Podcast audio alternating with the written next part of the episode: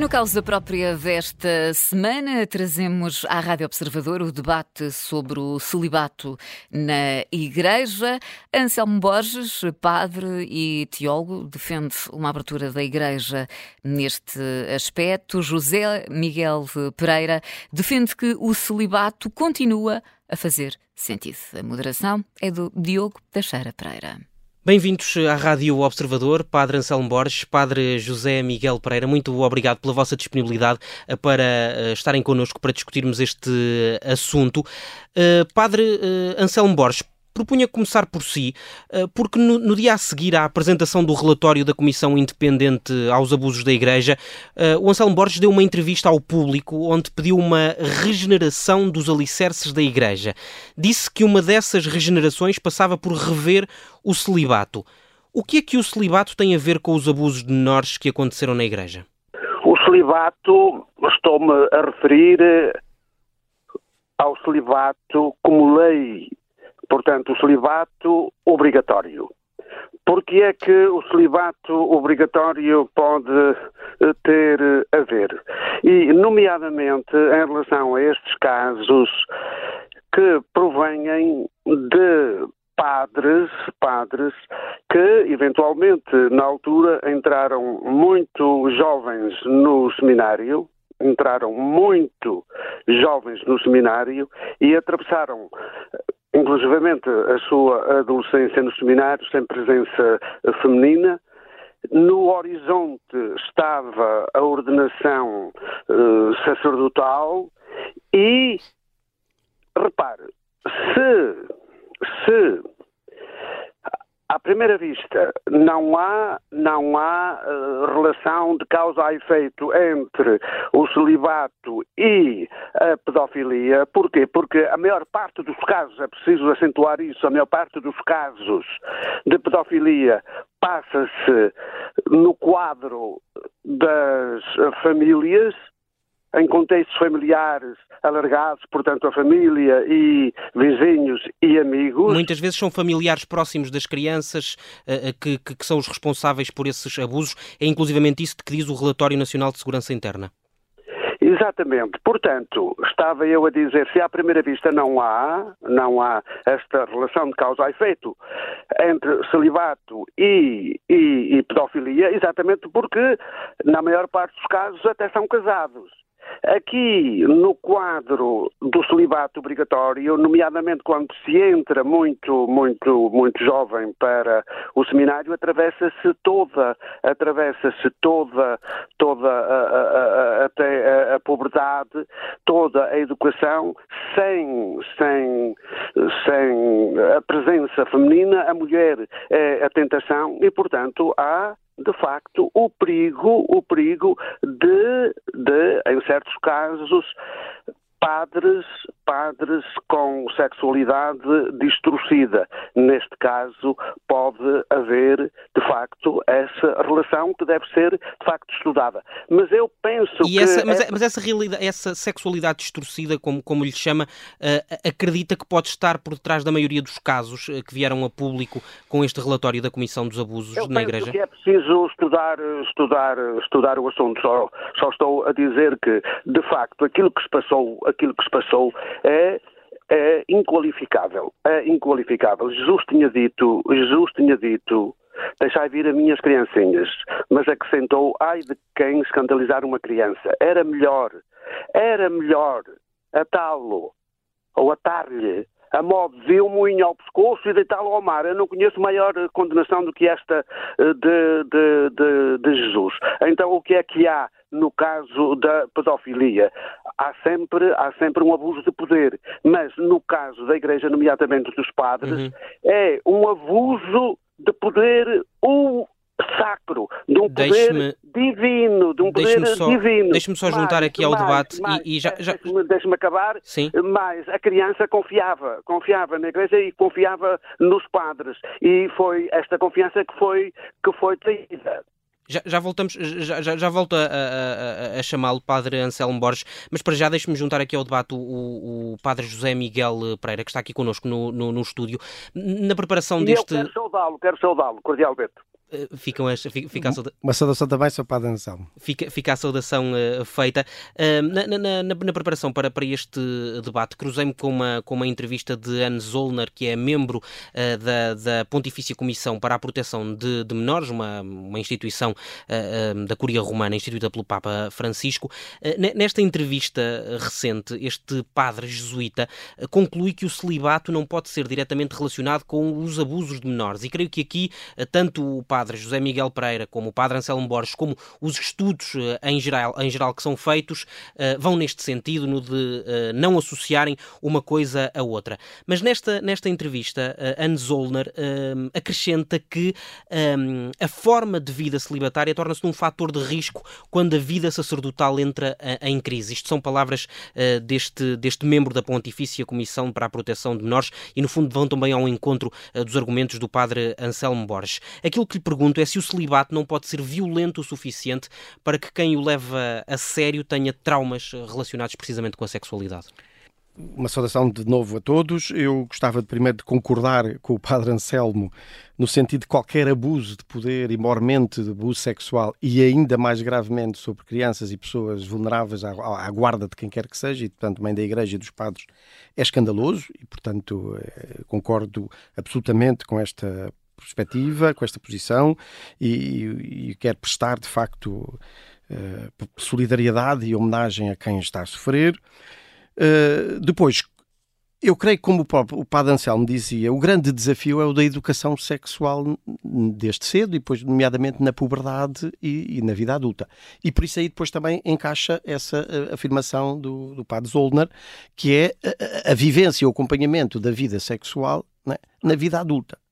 E, e essa é que é uma questão. Como é que uh, o celibato é ou não é, e a meu ver é, de acordo com aquilo que os próprios estudos uh, também dizem sobre o assunto. Eu gostava de citar aqui um livro sobre o assunto, O Celibato, Apontamentos Antropológicos, Espirituais e Pedagógicos, de Juan Maria Uriarte, onde nos apresenta exatamente estas, estas dimensões. Uh, agora, a questão é, se a dada altura o celibato não é uma forma harmoniosa de viver os dois polos afetivos, o, o desejo erótico, o desejo sexual, traduzido em projeto de vida, e uh, a realização pessoal traduzida numa ocupação e numa profissão.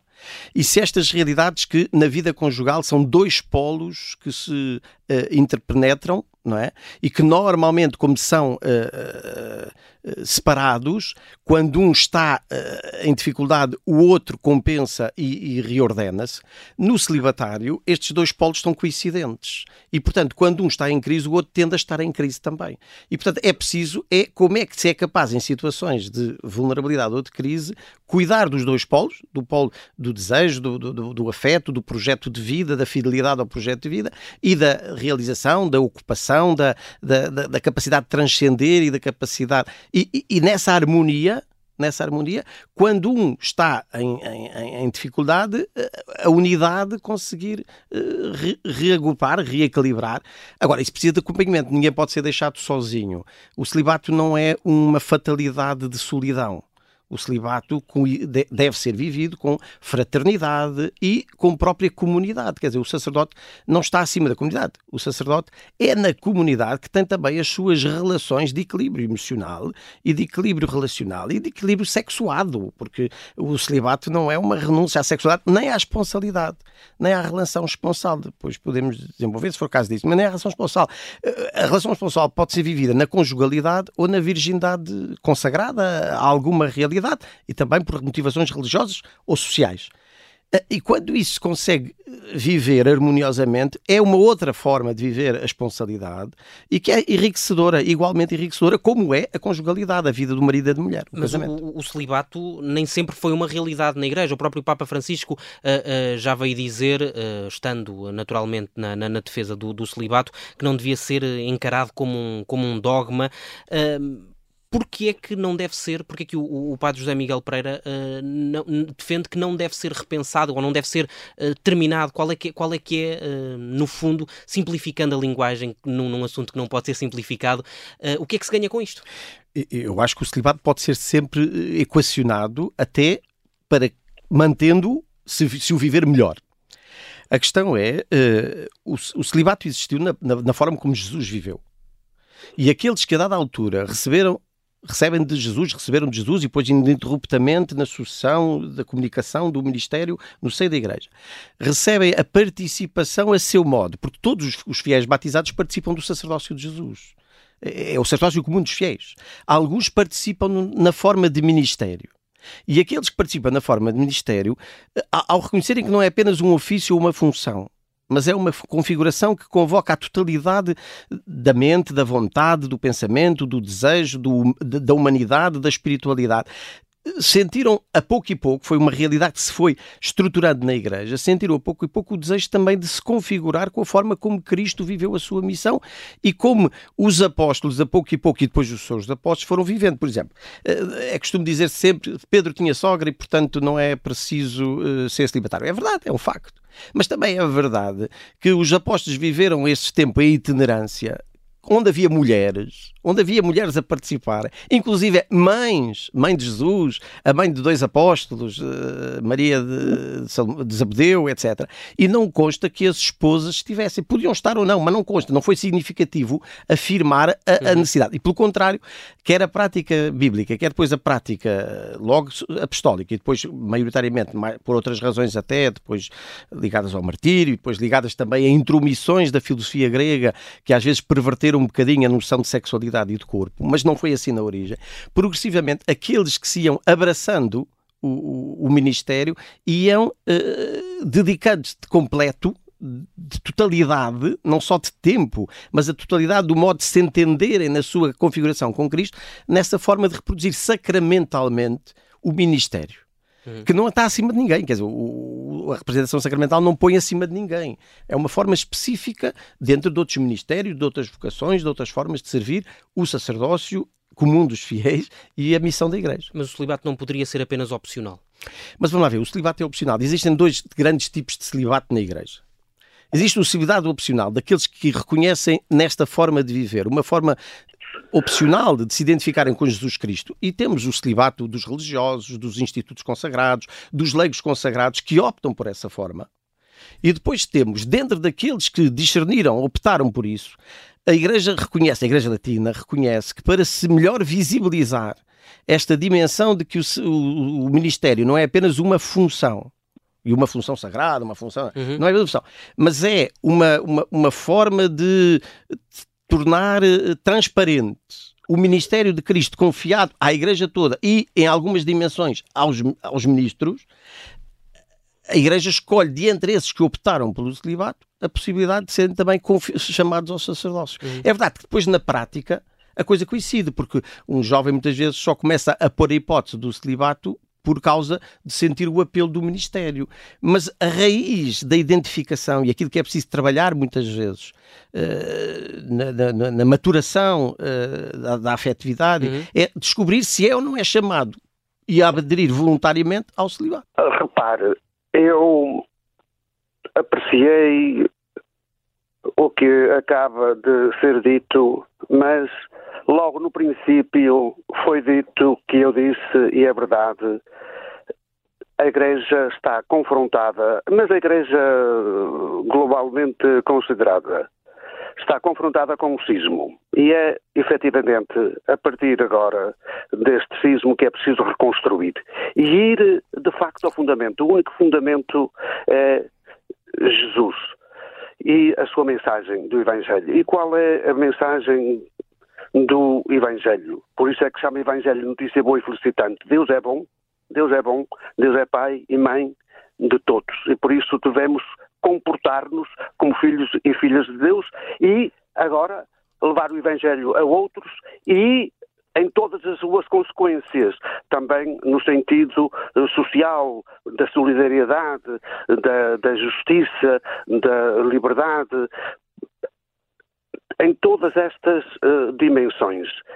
Então é preciso reconstruir a partir deste sismo. Ora, eu pessoalmente penso que isso implica também acabar, acabar com a lei do celibato obrigatório. Isto é, que haja quem opta livremente por uma vida celibatária, é excelente, excelente, mas tem de haver, de facto, liberdade. Portanto, uma das tarefas que se impõe a partir deste sismo e deste reconstruir a Igreja a partir do seu fundamento, é preciso acabar com a lei do celibato obrigatório. Isso por um lado. Por outro lado, é preciso que, de facto, as mulheres não sejam, não sejam excluídas deste mesmo ministério. As mulheres, as mulheres, segundo o Evangelho, segundo o Evangelho, têm de ter igualdade de direitos dentro da Igreja, até porque Deus não é contra os direitos humanos. Aliás, Jesus tinha discípulos e discípulas. Nós não estaríamos aqui a falar em cristianismo se não houvesse uma mulher chamada Maria Madalena, que foi a primeira que teve, que teve aquela, aquela experiência avassaladora de que Jesus, o crucificado, está vivo está vivo. E Jesus disse-lhe para ir anunciar aos outros. E por isso ela é considerada a apóstola, a apóstola dos apóstolos.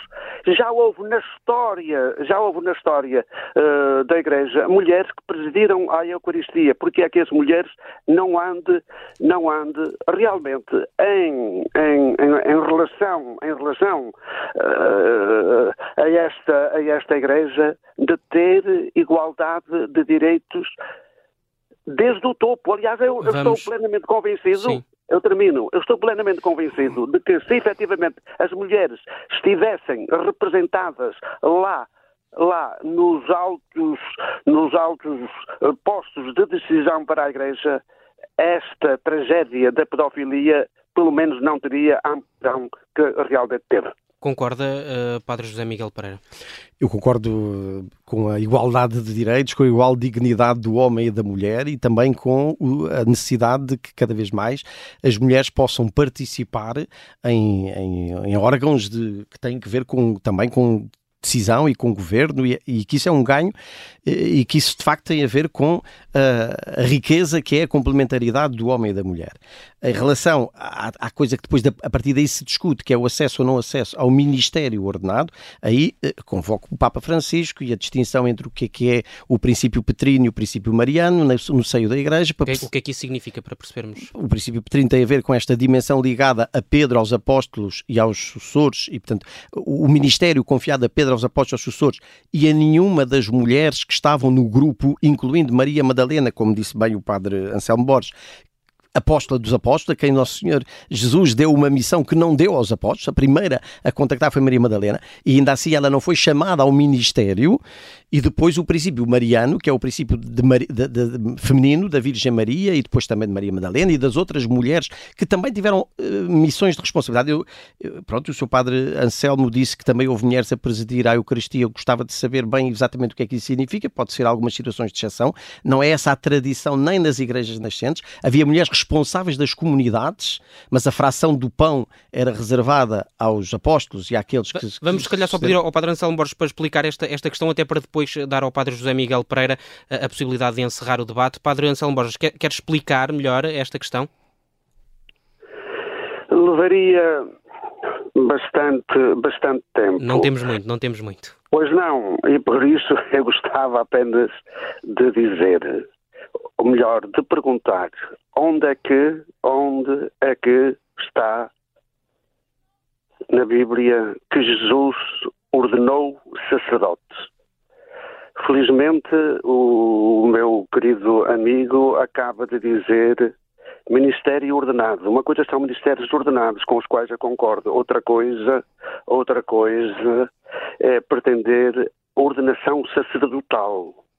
São coisas de facto diferentes. Eu pergunto onde é que está que Jesus ordenou sacerdotes. Isto é o nervo da questão e obriga a pensar muito longamente. Depois, eh, assim para terminar de uma maneira uhum. abrupta, se realmente, se realmente eh, Jesus ordenou homens na posição na, nessa, nessa, nessa, nesse pressuposto, não é? De facto, só ordenou os judeus.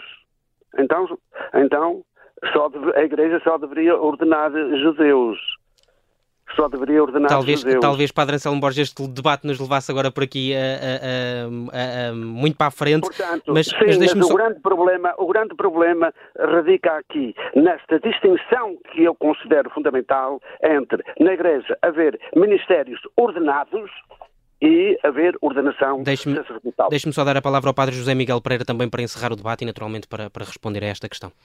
Na Igreja, a, a fonte da vida cristã é em primeiro lugar, o fundamento Jesus Cristo e o testemunho acerca de Jesus Cristo, e depois também aquilo que o Espírito Santo, dado pelo Pai e pelo Filho, no seio da Igreja, foram configurando ao longo da história. Portanto, aquilo que é os fundamentos do depósito da fé eh, que chegam até nós e que acolhemos como revelação na tradição, não se reduz apenas ao que Jesus Cristo fez, ainda que ele tenha um fundamento, mas ao modo como o Espírito Santo, dado pelo Pai e pelo, Filho ao, à Igreja nascente, nos guiou e continua a guiar, não no sentido de acrescentar novas revelações, mas no sentido de explicitar, configurar, traduzir nos desafios de cada momento aquilo que era a intenção de Jesus e a oferta de Jesus. E, portanto, Jesus não ordenou sacerdotes. Jesus confiou o ministério aos apóstolos. E a vida da Igreja, guiada pelo Espírito Santo, sentiu a necessidade de comunicar aos seus sucessores e depois a outros colaboradores, e depois foi-se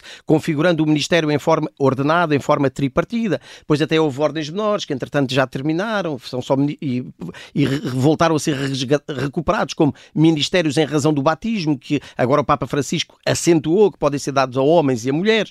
E portanto, a tradição da Igreja é ininterrupta, não, a partir do, do que Jesus fez, do que fizeram os apóstolos, do que fez a Igreja nascente e ao longo dos tempos, é ininterrupta no sentido de que o ministério ministério foi dado a homens, como outros ministérios e outras uh, dimensões na vida da Igreja foram dados indistintamente a homens e mulheres e algumas também são só a mulheres e assim devem permanecer. E, portanto, isso é, é, é, também é guiado pelo Espírito Santo, também é revelação, também é sustento onde a Igreja assenta, é? também é sustento onde a Igreja assenta. Isso é importante. A dimensão do sacerdócio, que também é importante, que é, uh, de facto, o ministério é mais do que o sacerdócio, mas o ministério ordenado inspira-se no modo como, ao longo da Igreja, uh, o sacerdócio único de Jesus Cristo como nos apresenta a carta aos Hebreus, depois foi sendo eh, traduzido e configurado, seja na forma dos cristãos e dos fiéis no meio do mundo oferecerem a Deus a oblação de si mesmos e a transformação e o louvor e, a, e, a, e o anúncio e a solidariedade e o Evangelho, e como dentro desses, como animando-os e, e, e congregando-os e motivando-os, alguns também comunicam alguns aspectos da graça divina para que todos vivam esse sacerdócio. Não devemos ter medo da palavra sacerdócio, desde que ela não nos reconduza a um sacerdócio da antiga aliança ou um sacerdócio eh, das outras religiões eh, extrabíblicas. Devemos vivê-lo a partir do sacerdócio de Cristo. No, na, na, condição dos batizados uhum. e na condição dos ministros. Padre José Miguel Pereira, muito obrigado pela sua disponibilidade. Obrigado também obrigado. ao Padre uh, Anselmo Borges. Só preciso de dizer uma palavra. 30 segundos. Que é, no Novo Testamento, apenas se diz que Jesus é sacerdote e o povo cristão é sacerdote. Apenas. É, o Novo Testamento e a vida da Igreja a partir do Novo Testamento. Muito obrigado aos dois pela vossa disponibilidade para este debate. O tempo é curto, naturalmente, para uma uh, discussão uh, que tem uh, tantos argumentos e que é tão complexa em si mesmo. Muito obrigado pela vossa disponibilidade. O Causa Própria está de regresso para a semana. Obrigado também. Obrigado. Obrigado.